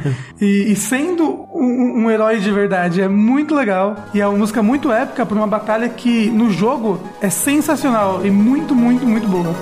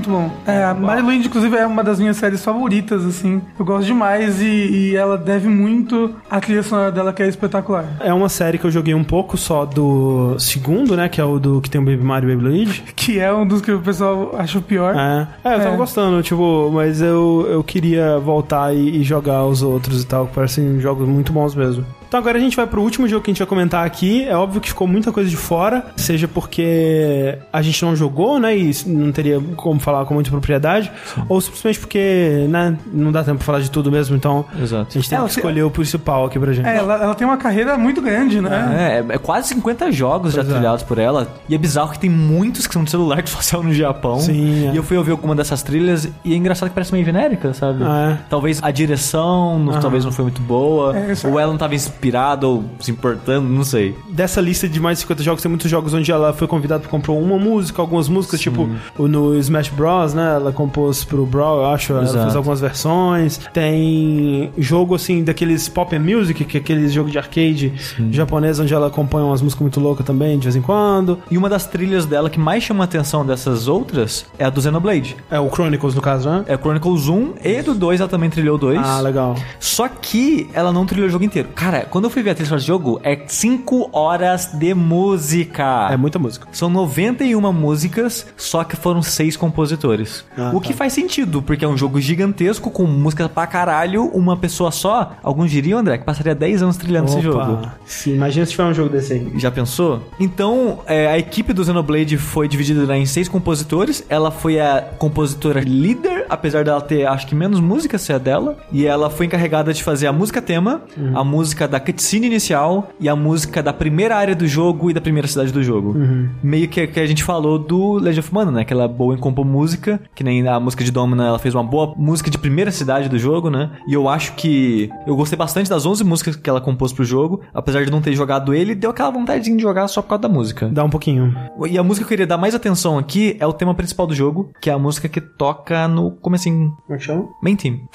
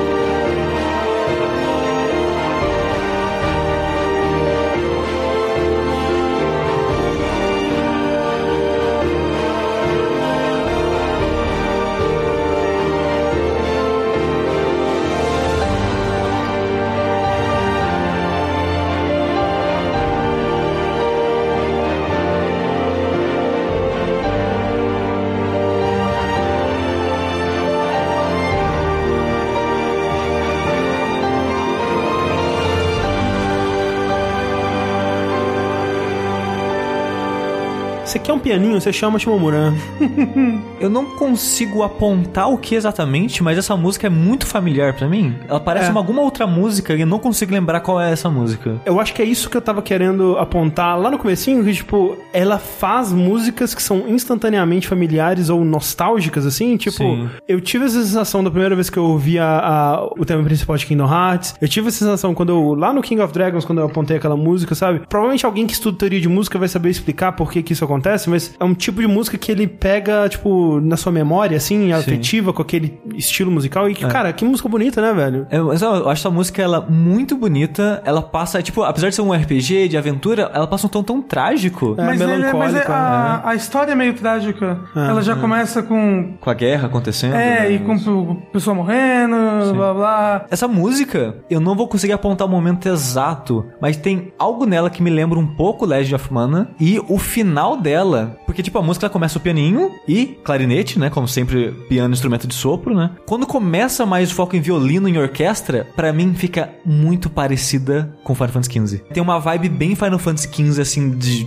de épico dela assim que eu, que eu acho interessante. É, então, o último jogo que a gente vai falar aqui é o último jogo que ela compôs realmente, né? Lançado. É, lan- lançado, com certeza tá trabalhando muita coisa aí. Mas é estranho, né, cara? Porque falar de Final Fantasy XV e falar de recente, em questão de música, é meio contraditório, porque afinal de contas, tem muitas músicas da trilha de Final Fantasy XV que estão compostas há mais de 10 anos, né? Quando o jogo lançou, sabe? Como você falou, né? Tinha música em 2008 já de Final Fantasy É, XV. o tema principal do Final Fantasy XV, que é Somnus, né? Que significa dormir em latim, né? O Final Fantasy XV tem todo esse lance com, né? A cidade chama Insônia, né? O Noctis é a noite. O, o logo do jogo é uma moça dormindo. Exatamente. Tem toda essa, é, essa brincadeira que no final do jogo faz sentido, quem diria? Essa música principal, Somnus, ela tá pronta do jeito que tá no jogo final desde 2006. Caramba. É inacreditável isso. E assim, a trilha do Final Fantasy XV é curiosa porque o jogo foi mudando bastante, né? Primeiro que ele nem era Final Fantasy XV, né? Durante muito tempo. Ele era dirigido pelo Tetsuya Nomura, né? Grande parceiro aí da, da Yoshimomura já há algum tempo. Ele foi tendo muitos problemas de desenvolvimento, deixou de ser Final Fantasy Versus 13, né? Como, como ele começou, virou Final Fantasy XV. E muita coisa da história dele foi mudando, especialmente quando o Tabata pegou o jogo e, mudou bastante coisa na, da, da direção dele, assim. É, e não dá saber em que ponto isso realmente foi adicionado, mas em algum ponto ele começou a receber muita influência de blues, de música country, né? Bossa Nova Bossa até. Nova, bastante influência fora do escopo épico Final Fantasy, fantasia Fantástico. e tudo mais, que é muito do que começa a, a trilha, né? Que foi as primeiras músicas. Então, assim, dá pra você ver essa divisão na trilha de tipo, tem muita música que é essa pegada épica, clássica, fantástica de Final Fantasy, e muita música que tem uma pegada mais western, mais blues e tal. E essa mistura, cara, eu gosto muito, assim. A trilha de Final Fantasy XV, assim, muita gente fala que a, a obra-prima dela é Kingdom Hearts e tudo mais. Cara, é Final Fantasy XV, velho. A trilha de Final Fantasy XV é uma coisa inacreditável, velho. É, enquanto eu jogava, é aquela parada que, tipo, eu não noto muito na trilha, sabe? Tipo, ela tava ali, ok, tava complementando, mas não é algo que Aham. me chamava atenção, assim. Ouvindo pro podcast, é, apesar de eu não gostar do jogo, eu acho que, de fato,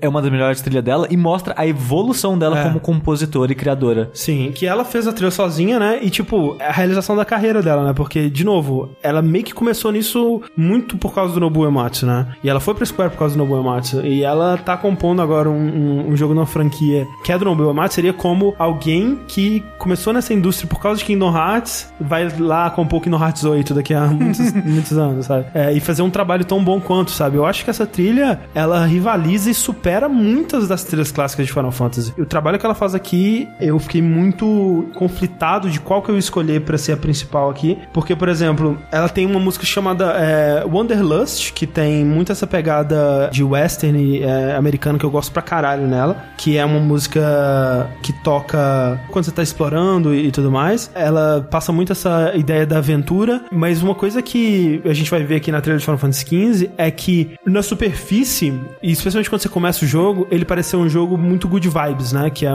uma história dos amigos é, viajando no país juntos, no carro da Barbie. Mas, à medida que você vai conhecendo esses personagens e vai entendendo o que, que tá acontecendo no país deles e o propósito que essa jornada do Noctis vai tomando, ele vai ficando um jogo muito triste, sabe? Muito pesado, assim. E a trilha, desde o começo, mesmo nessas músicas mais de boa, ela tem um tom melancólico e triste e pesado. E essa Wanderlust, ela tem um pouco disso pra mim, né?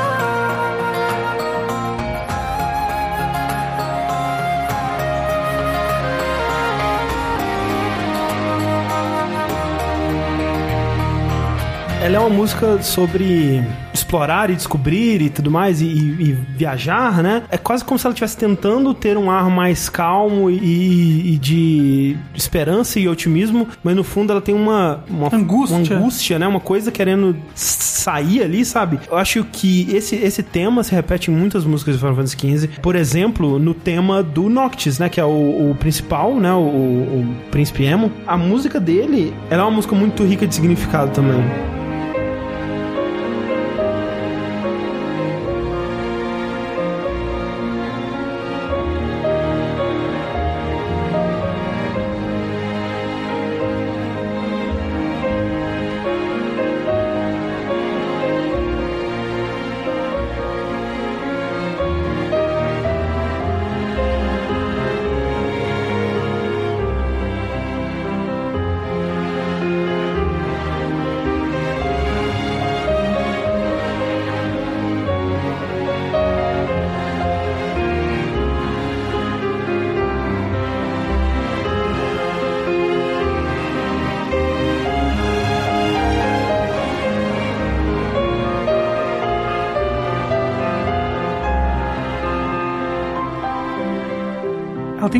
Quê de quase música de niná, de valsa, Valsa. de clássico, né? Não, é. É sempre que for sobre o Noctis ou sobre a Luna Freya, que é a, a prometida dele, né? Digamos. Tem muito essa pegada da valsa, do- de música. de mona- uma música monárquica, assim, né? Mas, de novo, quando a música sobe, assim, ela sobe só por alguns instantes, assim, é quase como se alguma coisa ansiando, assim, pra, pra estourar, assim, sabe? Tipo, uma, uma coisa bem adolescente mesmo, assim. Muito bonita essa música. Como o Sushi disse, tem coisas que fogem disso com a pegada bossa nova de novo, né? Como a música do acampamento.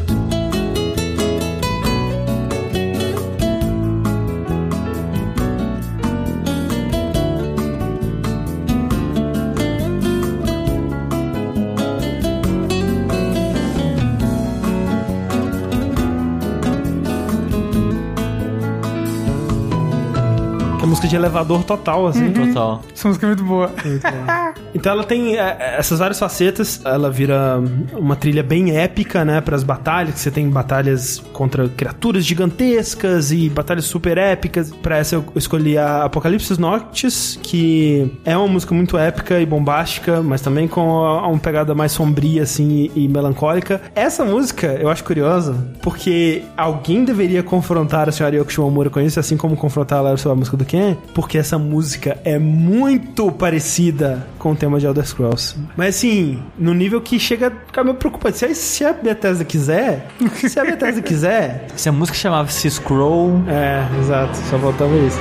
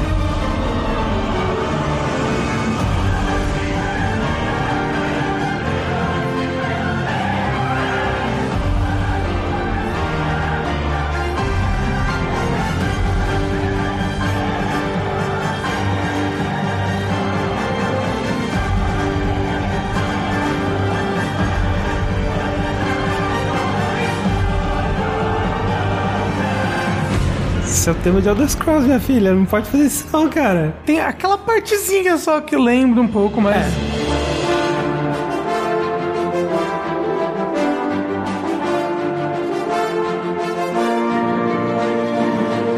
É muito legal essa música. Ela é muito, muito foda. É muito boa.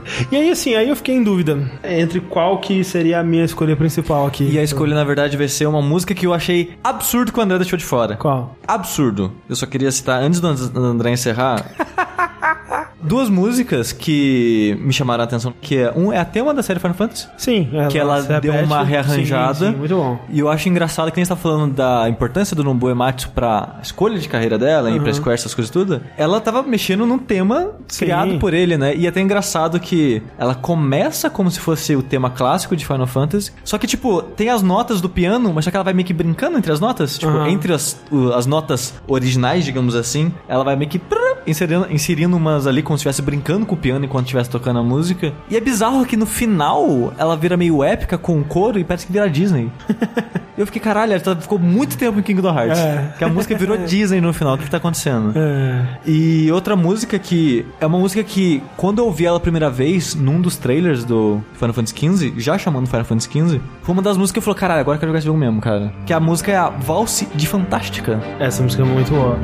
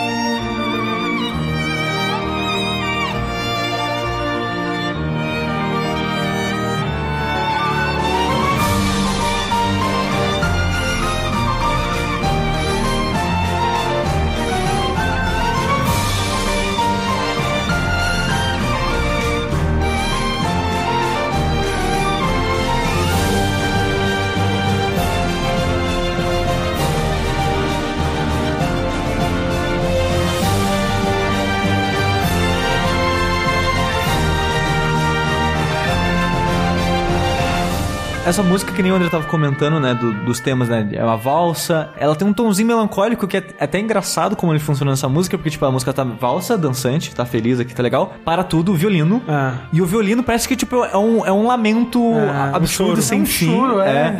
Aí volta a valsa de novo e, e sobe, cresce, vira épico. E combina muito com esses temas que o André tava comentando. E ela é a minha música favorita do jogo. E não surpreendentemente, a parte de instrumento de sopro, que vem um clarinete mais pro final, e o violino, quando ele deixa de lamentar e sobe junto com o épico, é muito Legend of Mana pra mim, cara.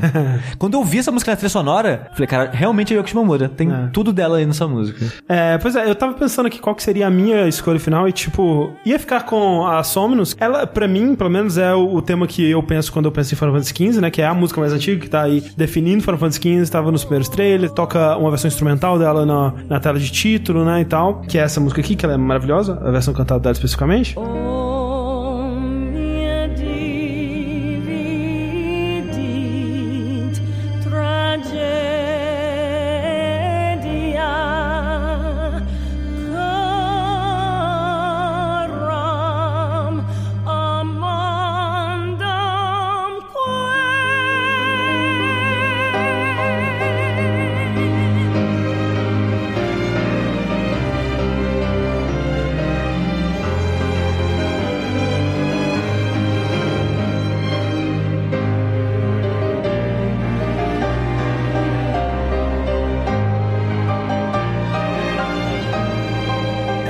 É que ela começa devagar, ela sobe, e aí fica épica, depois ela termina triste de novo.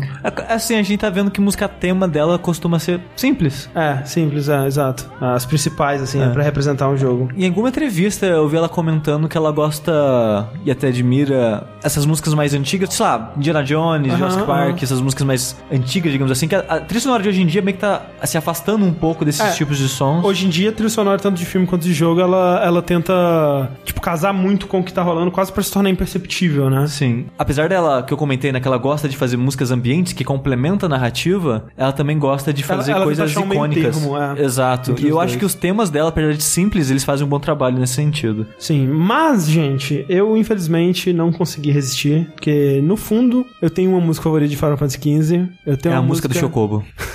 Cara, que é muito boa também.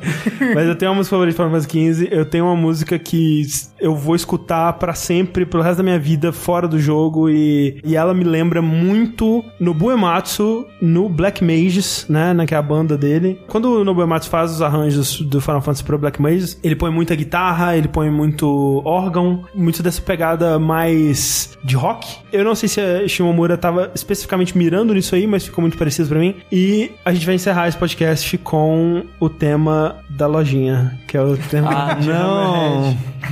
Que, cara, essa música é maravilhosa, é a melhor música de Final Fantasy XV, cara. Realmente, essa é É a a música lojinha. que marca. Mas então é isso. Obviamente a gente deixou muita coisa de fora. Digam nos comentários a sua trilha favorita da Shimomura, sua música favorita dentro dessa trilha, o que, que a gente deixou passar aqui. O que, que você não sabia que era dela? É verdade. E agora sabe que é tudo interligado, sua vida deve tudo a Shimomura.